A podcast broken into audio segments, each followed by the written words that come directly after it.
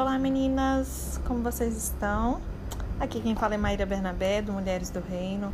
Vamos continuar o nosso estudo nesse livro maravilhoso de Sheila Walsh.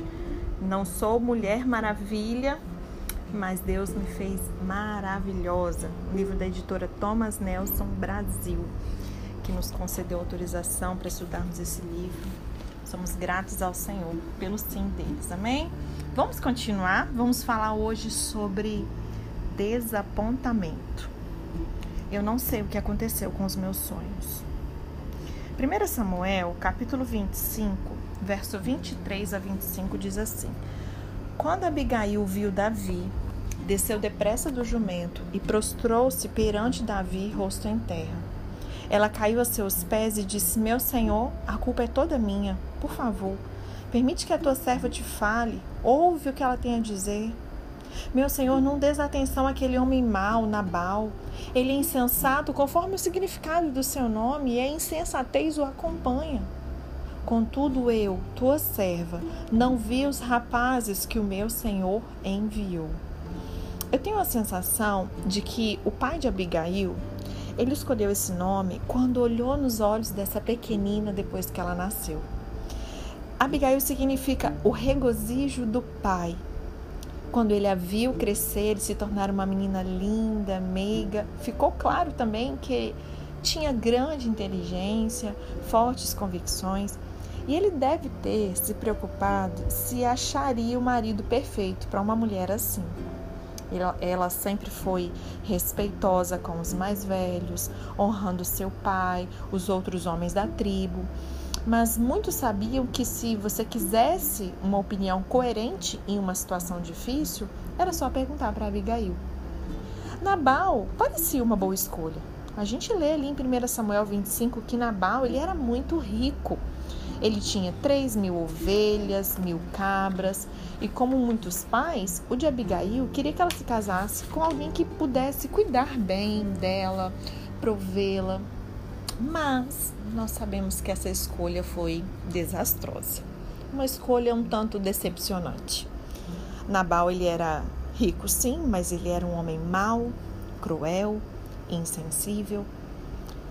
E eu quero te fazer uma pergunta. Pense aí comigo, quanto tempo você acha que levou para Abigail ver esse lado dele? Nós sabemos que ela era linda, então talvez por um tempo as coisas tenham ficado bem, mas ele bebia muito e aí quando estava bêbado tornava-se outra pessoa.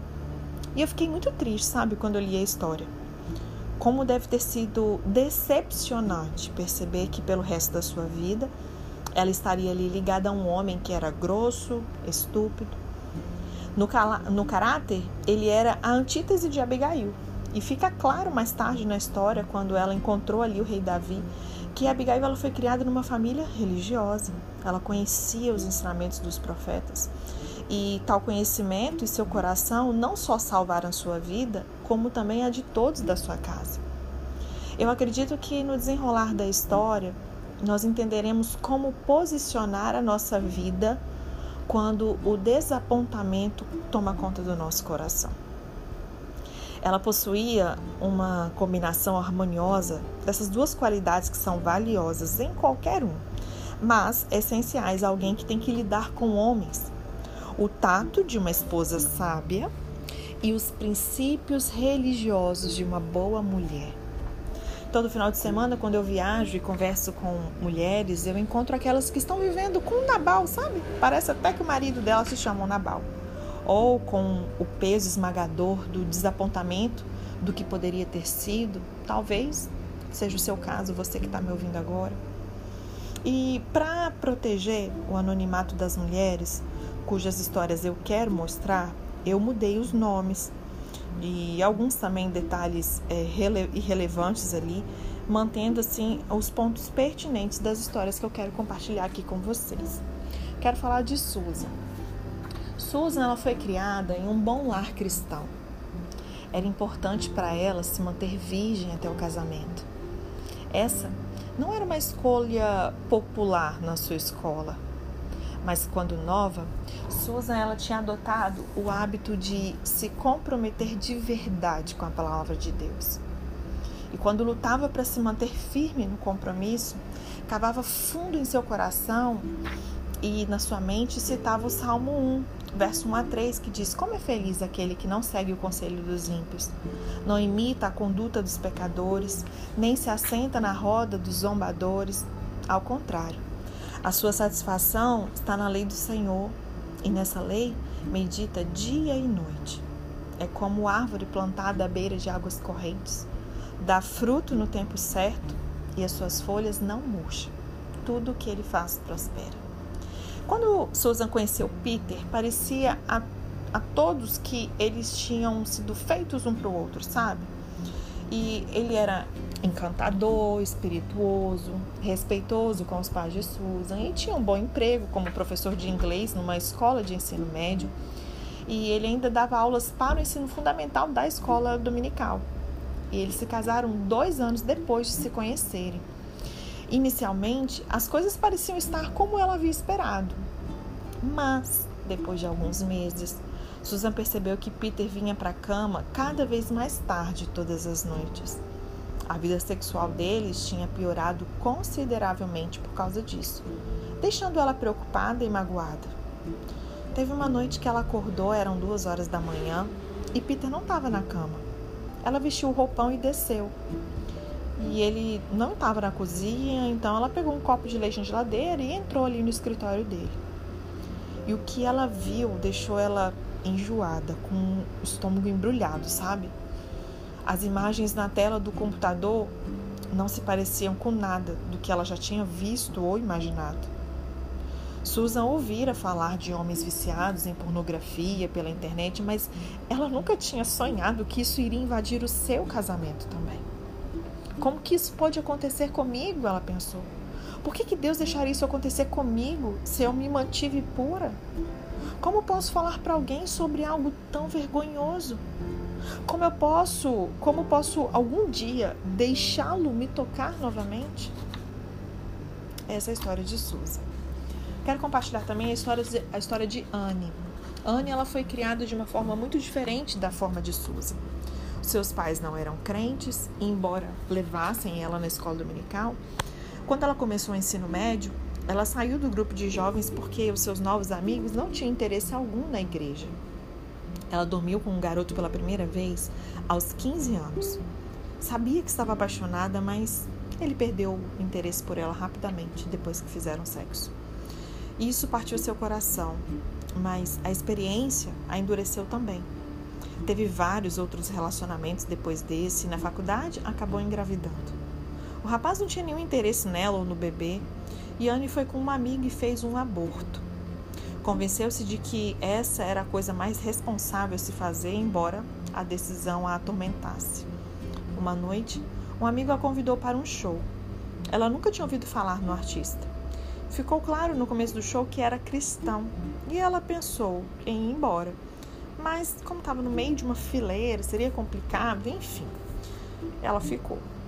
Seu coração batia forte no peito enquanto ela ouvia as letras daquelas músicas. Elas prometiam o que faltava nela por tanto tempo que ela nem conseguia se lembrar, como paz, amor, esperança. E naquele domingo, Ana encontrou uma igreja perto do campus e foi lá. As pessoas eram amáveis, gentis, Perguntava-se qual seria a reação dele se algum dia ela contasse esse seu segredo. Ela se inscreveu num retiro de final de semana para mulheres e, nessa ocasião, em um grupo pequeno e íntimo, Anne contou a sua história. E entre lágrimas que estavam acumuladas havia tanto tempo, ela entregou seu coração e a sua vida para Cristo. E pela primeira vez na vida, ela se sentiu livre e com esperanças. Mas isso durou pouco. Durante um exame de rotina, ela descobriu que estava com HIV. E a pergunta dela foi: por que agora, Deus? Por que o Senhor me deixou encontrar paz e esperança para depois tirá-la de mim? Esse é seu castigo por eu ter abortado? Quantas pessoas, né, ao ter desapontamentos, histórias como a de Anne ou de Susan, a primeira pergunta é questionar a Deus por que, que o Senhor permitiu, por que, que o Senhor fez isso comigo, por que, que o Senhor me tirou isso ou aquilo. Muitas não conhecem a essência e o caráter de quem Deus é.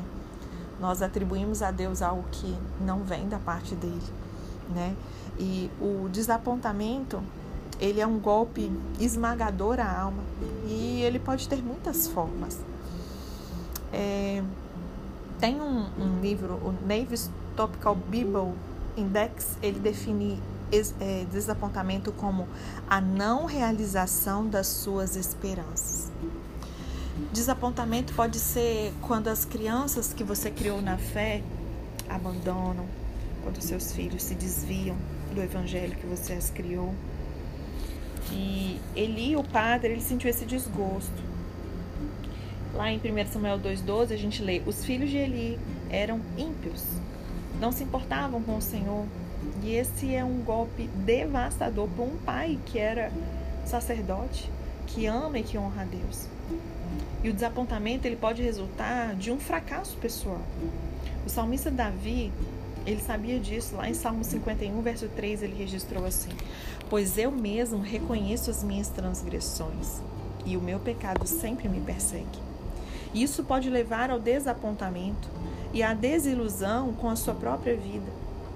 Quando o arrependimento consegue piorar e levar à desesperança, as consequências podem ser desastrosas. Nós encontramos isso na vida de Aitofel. A Bíblia ela não nos diz muito sobre ele. É, sabemos que ele era conselheiro do rei Davi. Eu não sei se eu pronunciei o nome correto, tá? É, e a gente sabe que ele era conselheiro do rei Davi até que ele cometesse o adultério com Batseba. E então ele mudou sua lealdade ao filho de Davi, Absalão, que estava ali né, se insurgindo contra o pai. E ele aconselhou Absalão a perseguir e matar Davi imediatamente. Ele acreditava que o pecado de Davi era tão grande que ele havia perdido o direito de governar o povo de Deus. Ele havia excluído Davi da sua vida, só que Deus não tinha. Você já sentiu assim em relação a alguém? Como tu podes continuar a usá-la depois do seu pecado? Quantas pessoas que você sabe que pisaram feio na bola, que pecaram? Muitas vezes o pecado pode ter vida pública ou não, né? E você olha assim e você pensa: como é que o Senhor vai usar essa pessoa depois dela ter pecado daquela forma? Aquele pecado. Por que, que o Senhor daria a ela essa oportunidade? Essa pessoa não merece. Eu mereço, eu não faço nada disso. E essa justa indignação é uma força poderosa. Quando usada a serviço de Deus, ela pode produzir tremendos resultados. Mas, quando direcionada contra Deus, isso é fatal. E aí um novo conselheiro entrou no grupo de Absalão. Seu nome era Uzai. Uzai ele era leal a Davi e esperava descobrir quais eram os planos de Absalão e usar a sua influência para mudá-los. E os dois homens ofereceram seus conselhos: um, matar Davi agora; segundo, esperar e ver o que acontece. Absalão seguiu o conselho de, de e esperou, dando a Davi tempo de reconstruir o seu exército. Absalão foi morto em batalha e o reino de Davi permaneceu intacto.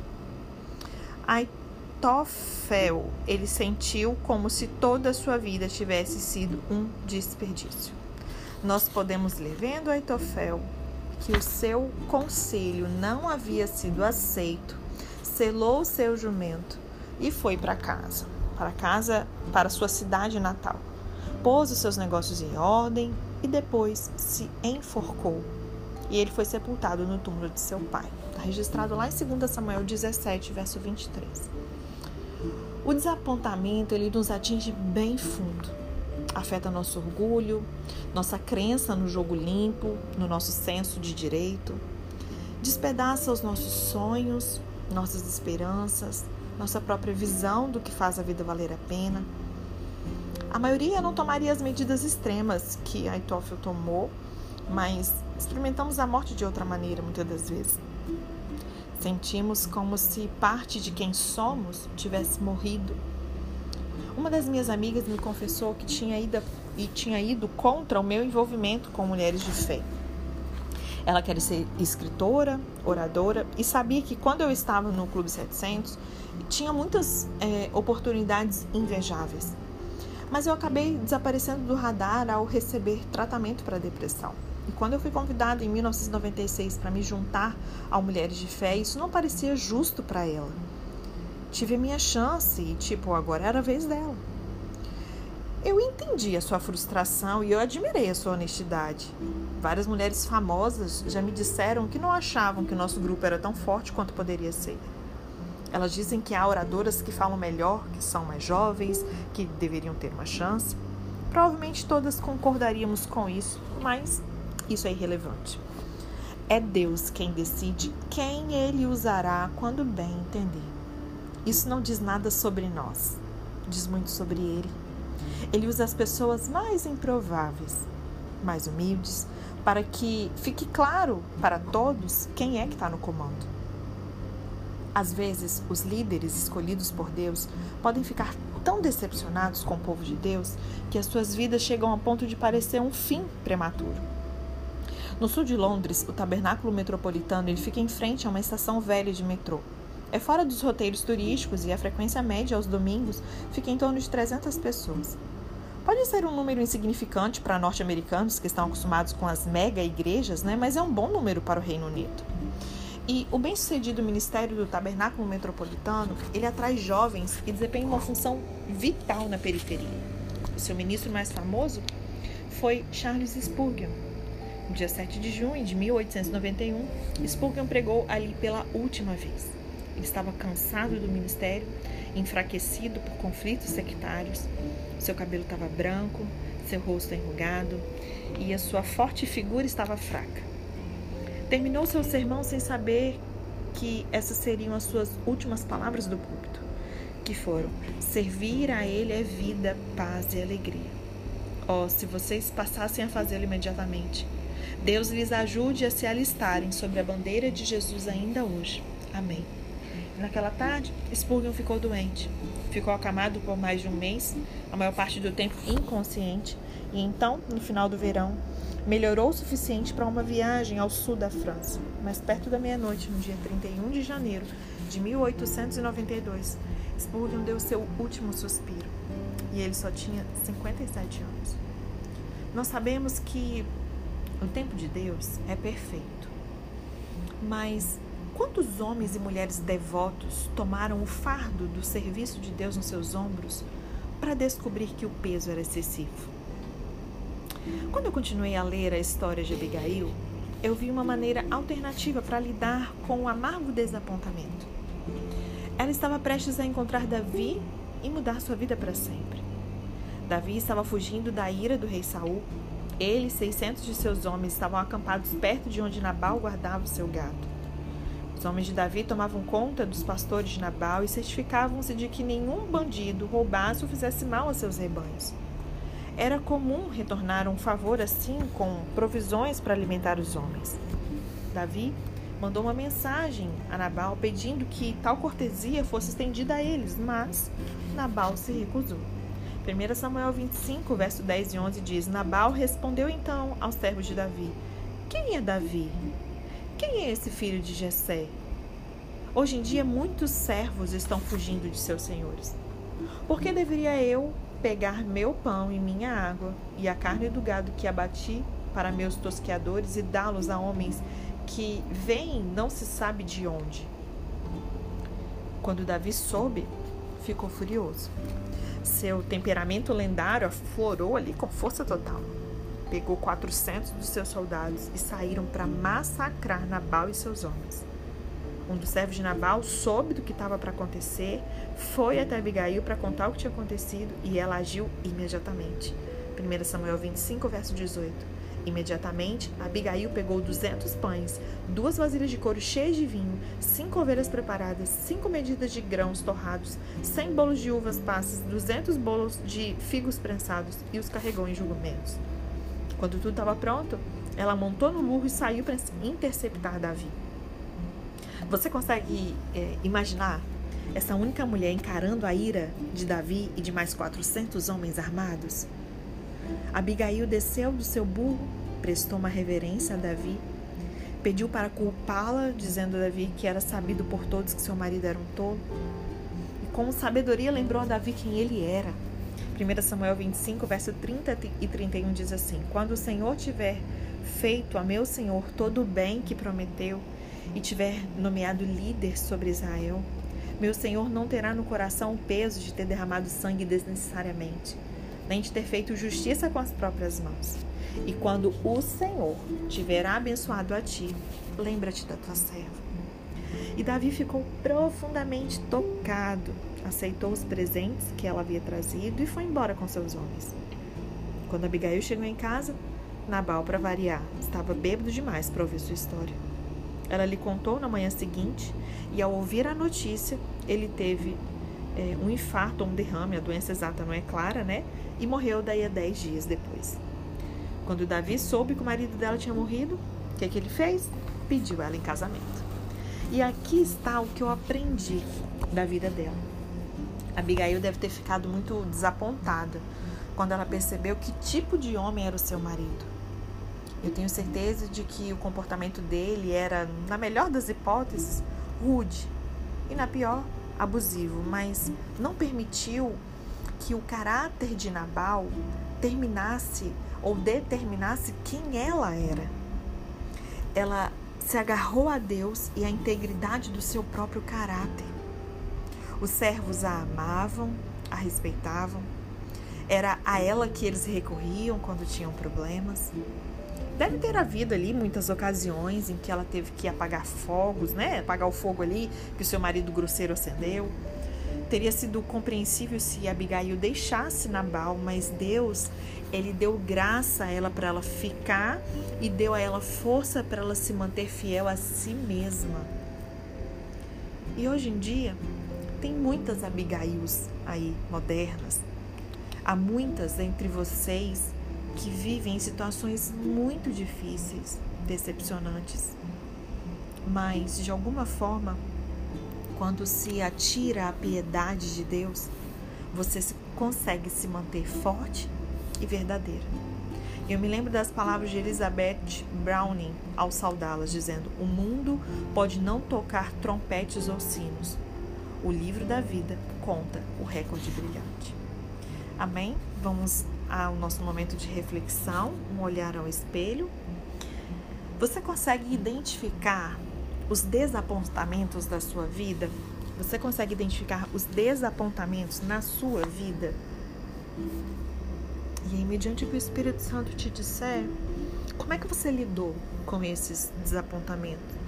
Ou talvez como que você está lidando, pode ser que você esteja exatamente num momento como esse que, que você consegue extrair da vida de Abigail que pode impactar a sua vida? Amém? Deixa que o Espírito Santo ministre ao seu coração. Vamos à nossa oração, oração do nosso armário. Paizinho, eu confesso o meu desapontamento a Ti. Há muitas coisas na minha vida, na vida de outros, que não fazem sentido para mim. Então eu peço por Tua graça, para poder tirar o meu desapontamento do armário e que eu leve ele, a sua luz, aos pés da tua cruz. Em nome de Jesus. Amém.